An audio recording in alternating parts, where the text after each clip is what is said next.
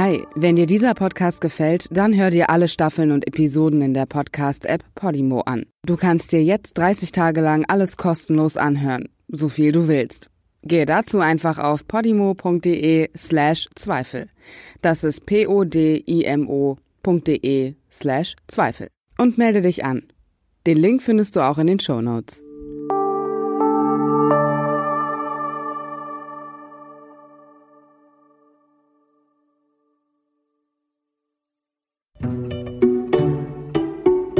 Zweifel für den Angeklagten.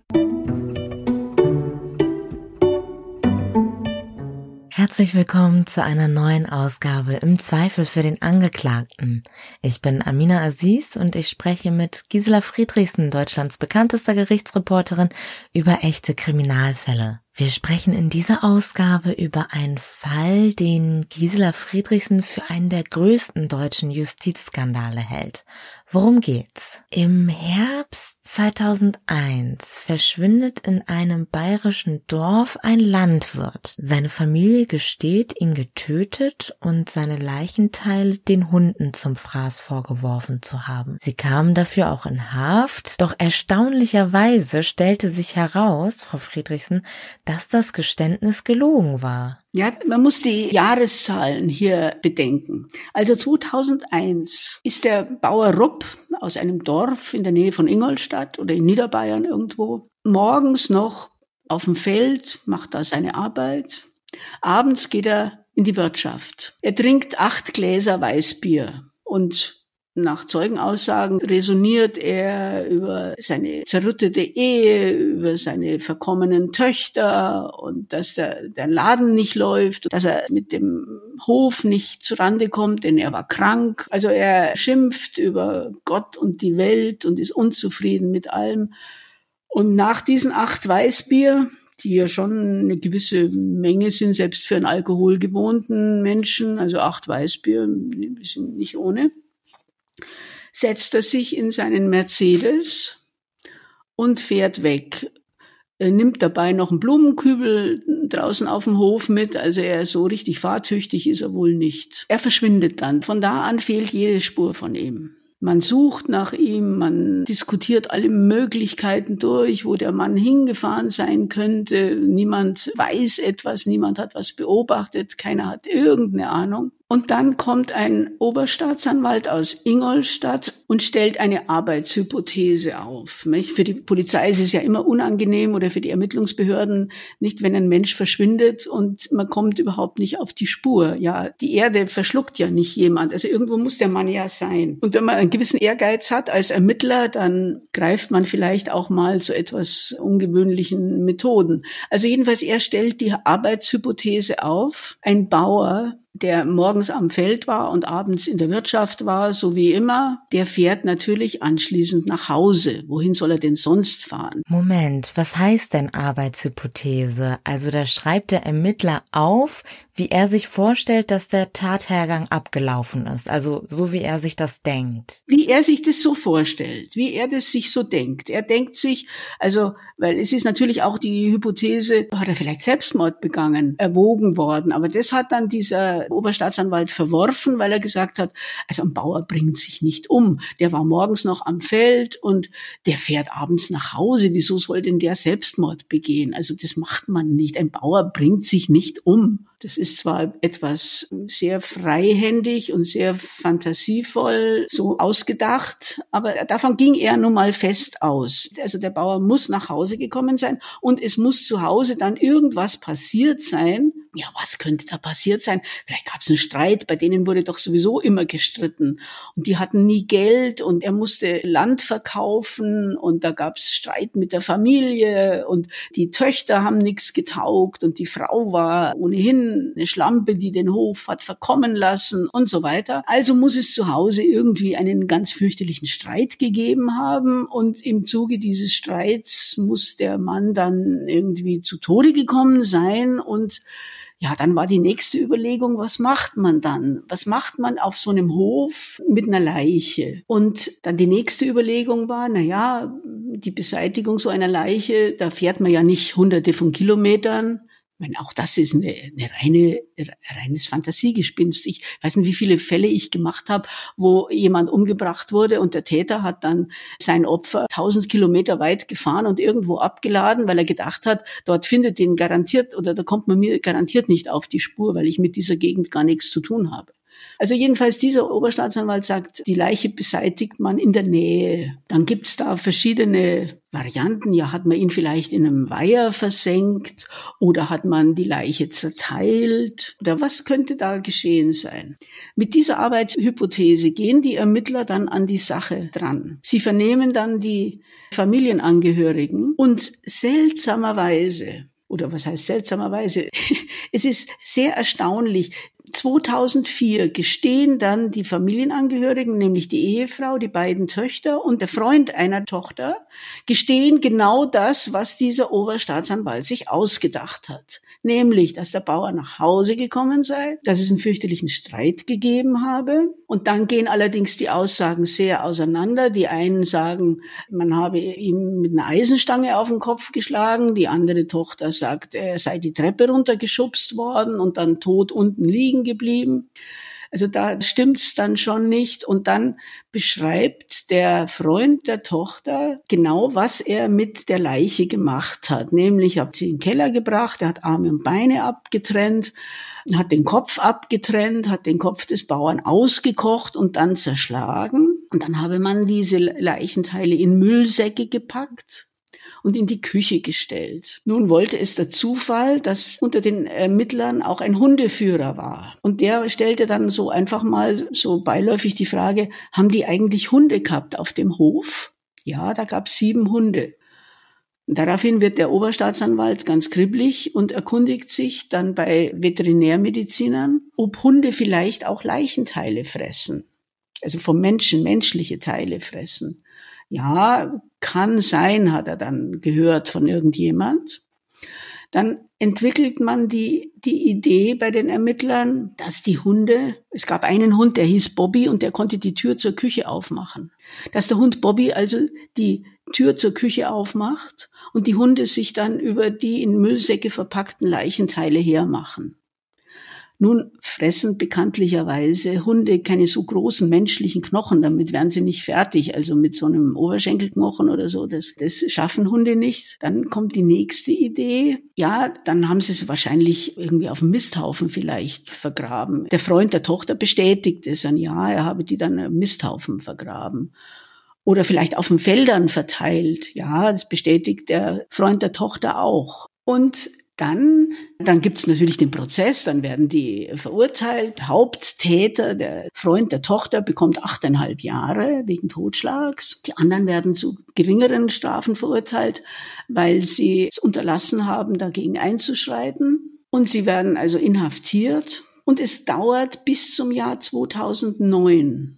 Da haben alle schon verbüßt, da sind alle schon wieder auf freiem Fuß. Da macht das Technische Hilfswerk an der Donau eine Übung, denn man weiß, dass da ein Auto in der Donau ist und es soll geborgen werden.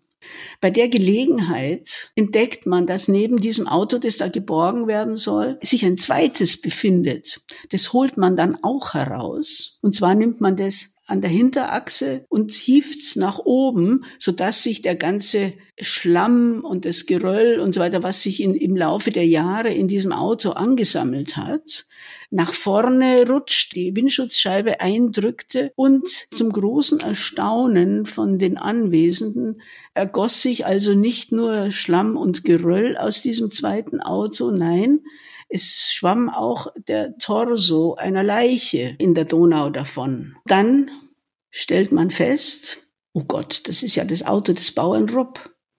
Und der Torso, das ist ja der Bauer Rupp. Und im Auto, an den Pedalen unten, da findet man seine Schuhe und seine Unterschenkel. Also er saß offensichtlich hinter dem Steuer. Jetzt ist natürlich das Entsetzen allerseits groß. Man bringt diese übersterblichen Überreste zur Rechtsmedizin nach München. Die stellen fest, also Der Kopf ist nicht abgetrennt, Arme und Beine sind auch nicht abgetrennt. Dass da nur der Torso rausschwamm, lag daran, dass das eben durch das Geröll und diesen Schlamm und den Druck des Wassers und so weiter, dass das eben da abgetrennt wurde. Man findet also keinerlei Spuren, dass der Kopf zerschmettert worden war, dass irgendwas abgetrennt wurde, keine Stichverletzungen, nichts dergleichen. Von aufgefressen konnte ja sowieso nicht mehr die Rede sein. Dass also dieses Ganze, was sich da das Gericht in Ingolstadt ausgedacht hatte, wie die Tat abgelaufen war, wovon die Staatsanwaltschaft so überzeugt war und das Gericht schließlich auch, dass das alles nicht stimmen konnte. Mittlerweile hatten die Angeklagten beziehungsweise die, die da schon verbüßt hatten, die Familienangehörigen, andere Verteidiger und die haben nun gesagt, Moment mal, da machen wir aber eine Wiederaufnahme, bitteschön. Dieses erste Urteil gegen diese Leute kann ja jetzt keinen Bestand mehr haben. Und ja, wie es halt so ist, eine Wiederaufnahme ist sehr schwierig durchzusetzen. Die Staatsanwaltschaft hat sich auf den Standpunkt gestellt, ja, das mag ja schon sein, dass es irgendwie anders, dass, dass der Bauer anders ums Leben gekommen ist als äh, in dem ersten Urteil festgestellt. Aber tot ist er ja nun mal. Dann wird er halt irgendwie anders umgebracht worden sein. Das kann ich mir gar nicht vorstellen. Das ist unglaublich, dass die Staatsanwaltschaft so unsauber gearbeitet hat. Man kann es nicht glauben, aber es ist so. Der Staatsanwalt hat damals wörtlich geschrieben in seinem Schriftsatz gegen eine Wiederaufnahme des Falls dass die Leiche nun gefunden wurde und der Bauer möglicherweise auf eine andere als im Urteil beschriebene Art zu Tode gekommen ist, ändert nichts an den übrigen Feststellungen des Urteils, nämlich, dass die Tat geplant war, dass der Bauer abends nach Hause kam, dass er dort von den Verurteilten erwartet und aufgrund eines gemeinsamen Tatplanes getötet wurde. Wieder diese Fantasie, diese, diese freischöpfende, dieses, dieses Märchen, das die sich da ausgedacht haben, setzt sich weiter fort. Der Bauer ist nach Hause gekommen und man hat ihn dort umgebracht. Es gibt keinen einzigen Beweis dafür. Nichts gibt es dafür. Aber man will natürlich nicht zugeben, dass man sich ganz furchtbar geirrt hat. Und dieses Heimkommen des Bauern, das, das war alternativlos für die Justiz. Ein Bauer, der der bringt sich nicht selber um oder ich meine, der hätte genauso gut einen Unfall haben können, so besoffen wie er gewesen ist. Wie das Auto in die Donau gekommen, es weiß kein Mensch. Es ist auf jeden Fall nicht an der Stelle dorthin gekommen, wo man es gefunden hat, sondern ist an irgendeiner anderen Stelle ins Wasser geraten und dann im Laufe der Jahre abgetrieben worden, bis es dann da irgendwo hängen geblieben ist. Nicht? Man weiß nichts, was an diesem Abend geschehen ist. Und es hätte auch sein können, dass er vielleicht kurz nach Hause kam, dass es wieder Streit gegeben hat, dass er sich wieder ins Auto setzt und, und wegfährt, weil er entweder weil er weil er einen Lebensüberdruss hat oder oder weil er eben einen Unfall hat, weil er betrunken war und irgendwie wild durch die Gegend gefahren ist. Was weiß ich? Kein Mensch wusste das, aber die Justiz wusste es. Die wussten es ganz genau, wie es abgelaufen ist. Wie muss man sich das denn im Prozess vorstellen? Was hat die Familie gesagt? Immerhin saßen sie in Haft. Haben die nicht gesagt, unsere Geständnisse waren ausgedacht oder vielleicht auch sowas wie wir sind dazu gedrängt worden. Also wieso sie das erzählt haben? Die hatten ihre Geständnisse erst abgegeben und dann haben sie sie, als dann der Prozess kam, haben sie es widerrufen, haben gesagt, nein, das stimmt alles nicht. Die haben sich offensichtlich so hineinreden lassen in, in diese Geständnisse. Die haben sich sind so unter Druck gesetzt worden oder was auch möglich ist, was nicht mehr nachvollziehbar war, aber was man aus anderen Fällen kennt, gerade solche minderbegabten Menschen, wenn die gelobt werden von so einer Autoritätsperson wie einem Staats Staatsanwalt oder einem Oberkommissar oder so, ja, äh, wenn die gelobt werden für ihre schöne Aussage und wenn man ihnen sagt, ah, das hast du aber gut gemacht, du bist ja der, du, du, du machst es ja viel besser als alle die anderen oder es passiert dir gar nichts, wenn du jetzt das hier zugibst, denn du darfst dann gleich nach Hause gehen, wenn du das alles schön erzählt hast. Die machen das dann. Das kommt gar nicht so selten vor. Das gibt es. Das, ich habe das diverse Male vor Gericht erlebt. Und dieser Fall, dieser Fall Rupp, das ist ist wirklich eine Rarität, denn er belegt wirklich schwarz auf weiß, dass Menschen in der Lage sind, Taten zu gestehen, und zwar schwerste Taten zu gestehen, die sie nicht begangen haben. Nicht normalerweise sagt man doch, ja, ich, wer gesteht denn einen Mord, den er nicht selbst begangen hat? Das ist doch an den Haaren herbeigezogen. Nein, das ist es nicht. Es gibt solche Menschen, die sind so beeinflussbar, die sind so einzuschüchtern, äh, die sind, äh, äh, die haben so wenig Überblick über das, was sie sagen oder schätzen das auch alles, die Folgen so falsch ein. Und die polizeiliche List in der Beziehung, die ist da doch ziemlich weitgehend. Also Polizisten dürfen denen vieles erzählen. Die dürfen zum Beispiel sagen, du, aber dein Kumpel hat oder Deiner, der Mitangeklagte hat das alles schon gestanden. Wir wissen das schon. Du brauchst hier gar nichts abstreiten. Gib's lieber zu, da kriegst du dann wenigstens eine geringere Strafe. Ja, und dann, dann, so passiert das dann. Dann werden Dinge zugegeben und Dinge gesagt, wie das, dass er den Kopf dem Bauern abgeschlagen hat und dass er den ausgekocht hat und, und dann mit dem Hammer zertrümmert hat und so weiter. Also so mit, mit in allen Details. Ja, die diese Details stammen aber aus den Köpfen der Ermittler, bitteschön. Ja, das ist Fantasie der Ermittlungsbeamten. Was ja auch hinzukam, und das ist eigentlich auch diskussionswürdig, wenn wir ehrlich sind, wie die Familie in den Berichten über den Fall pathologisiert wurde. Also da standen dann ihre Intelligenzquotienten und so weiter. Und das ist ja schon auch, ja, altmodisch, ne? Aber niederträchtig ist es auf jeden Fall, wenn ihnen deswegen eine Straftat, ein Mord angehangen werden soll. Und weder die Ermittlungsbeamten noch seitens der Justiz hat jemand gesagt, das kann so nicht gewesen sein sein und wir müssen jetzt mal gucken, wie wir der Wahrheit ein Stück näher kommen? Nein, man hatte jedoch die Vorgabe, nämlich die Arbeitshypothese des Oberstaatsanwalts. Und der hat sich hingestellt und hat, hat gesagt, na ja, natürlich ist uns schon, haben wir schon manchmal gedacht, dass das so nicht sein kann. Aber wie macht man das dann? Dann sagt man demjenigen, der diese Aussage jetzt hier gerade macht, ja, Moment mal, also so kann das aber nicht gewesen sein, was du hier erzählst. Erzähl uns jetzt mal keinen Mist. Das war doch sicher so. Oder könnte es nicht gewesen sein, dass es irgendwie anders war?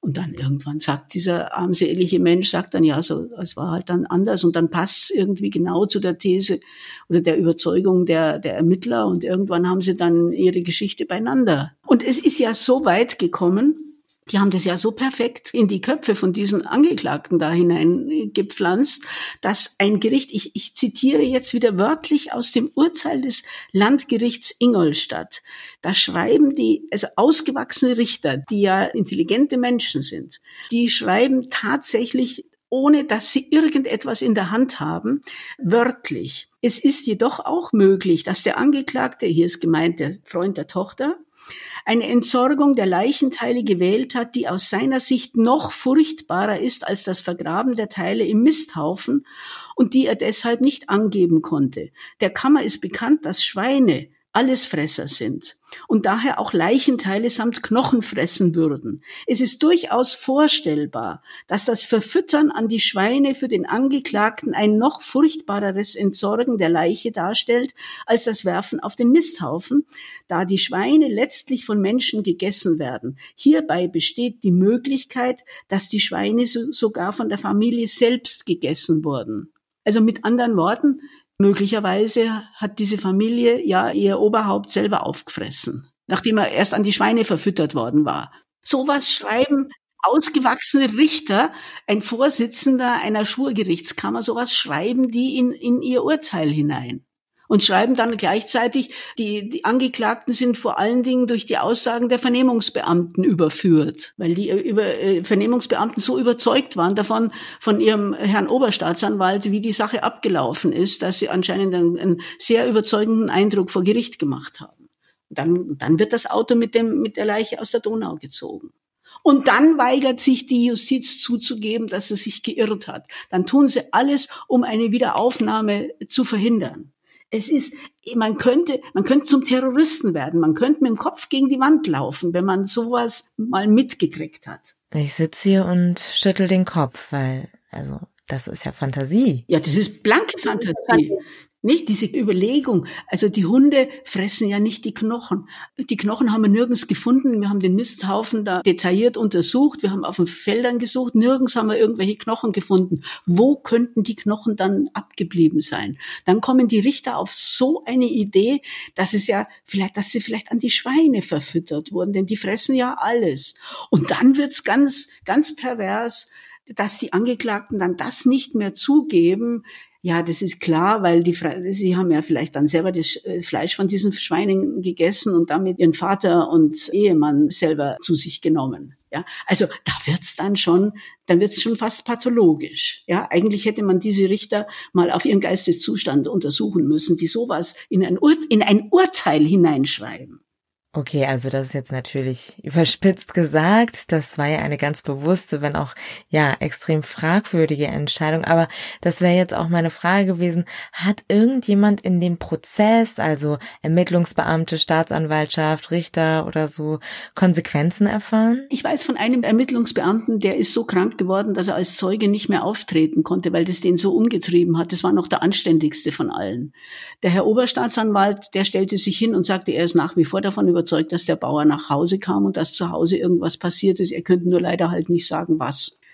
Man hat ja dann, man hat, man hat dann noch eine, eine schöne Sache so am Rande. Dann war ja die Frage, also der Bauer ist beseitigt, die Leiche ist weg. Ja, was ist mit dem Auto, mit dem er gefahren ist? Das müsste ja dann auch irgendwo sein. Dann hatte jemand die glänzende Idee, im Nachbarort gibt es ja einen Schrotthändler, den Herrn Hecht. Also dann haben sie also das äh, Anwesen von dem Herrn Hecht auf den Kopf gestellt und behauptet, er habe geholfen bei der Beseitigung dieses Autos beziehungsweise beim Verschrotten des Autos, damit das also auch spurlos verschwindet. Der hat das immer bestritten, ist sogar dann vor Gericht gestellt worden weil er die Justiz belogen habe. Der Mann ist fast, ist auch fast verrückt geworden darüber. Ja, und dann dann findet man das Auto und glauben Sie, dass irgendjemand sich bei dem Menschen dann bei dem Herrn Hecht entschuldigt oder bei denen, die man eingesperrt hat, entschuldigt? Ach nein, weit gefehlt. Nicht? Man ist überzeugt davon, eigentlich spricht doch sehr viel dafür, dass es so war, aber leider reicht's halt für eine Verurteilung nicht mehr. Und dann in Gottes Namen, dann lassen wir sie halt frei, ja, und reden weiter nicht drüber, damit es nicht allzu publik wird. Dann am Schluss, was dann der Sache noch die sozusagen der, das Tüpfelchen auf dem i gibt, ist, die Leute saßen zum Teil mehr als 2000 Tage in Haft und wollten natürlich eine Haftentschädigung dafür haben oder ihre Anwälte bemühten sich dann für eine Haftentschädigung. Die hat man ihnen dann verweigert nach dem Motto oder weil sie ja ein falsches Geständnis abgelegt haben. Hätten sie die Wahrheit gesagt, dann wären sie ja nie inhaftiert worden. Menschen, die so arme Schweine sind, dass sie sich so etwas einreden lassen und dann halt in ihrer Hilflosigkeit irgendwas machen und irgendwas sagen, wo sie denken, ja, so wird's dann schon richtig sein, wenn die das alle so behaupten und so. Nicht? Denen verweigert man dann die Entschädigung für eine zu Unrecht erlittene Haft, weil sie ja was Falsches vor Gericht gesagt haben oder was Falsches ausgesagt haben. Sie haben zwar die Geständnisse widerrufen, das hat man ihnen aber nicht geglaubt. Eigentlich hätte man die Richter alle einsperren sollen dafür, aber das macht ja keiner. Nicht? Weil man immer davon ausgeht, dass ein Richter nach bestem Wissen und Gewissen sein Urteil fällt und dass eine böse Absicht niemals irgendwie vorhanden ist. Also sie mag nicht nachweisbar sein, aber vorhanden ist sie natürlich.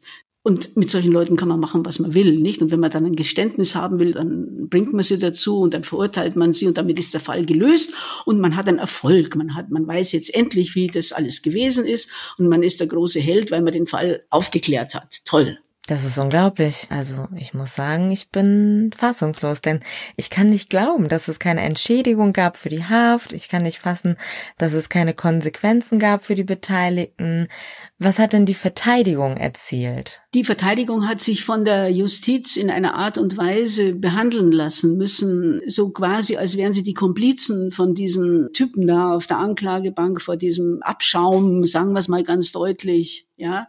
Was glauben Sie, wie schwierig es gewesen ist für eine Verteidigerin wie die Regina Rick aus München? Das ist wirklich eine, eine erstklassige Verteidigerin und eine wehrhafte Frau, wie die sich die Finger wund schreiben musste und äh, mit wie viel Herzblut, ohne dass sie dafür irgendwie groß entlohnt worden wäre, die sich für diesen Fall eingesetzt hat, damit diesen Menschen halbwegs Gerechtigkeit widerfahren ist.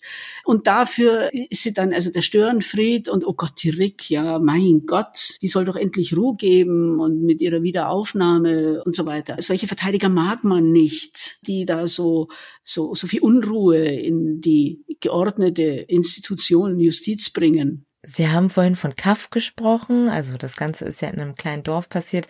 Dort hat die Familie vermutlich dauerhaft ihren Ruf und ihr Ansehen verloren. Natürlich. Und es ist halt auch so gelaufen, wie es häufig so ist.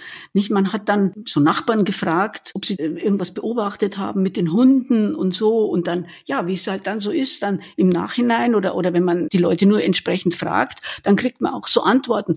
Na ja, das, das können schon die Hund gewesen sein. Ja, durchaus möglich. Ja, weil jeder will sich ja irgendwie auch wichtig machen, jeder will sich der Obrigkeit andienen und, und hilfreich sein und gelobt werden. Ja, diese armen Menschen, ja, die werden dann zwar freigesprochen, so nach dem Motto, ja, hätten sie nur gleich die Wahrheit gesagt oder vielleicht haben sie es ja doch getan. Man kann es ihnen halt in ihrer unglaublichen Raffinesse halt nur leider nicht nachweisen. Was mit denen dann geschieht, das interessiert doch keine Menschenseele mehr.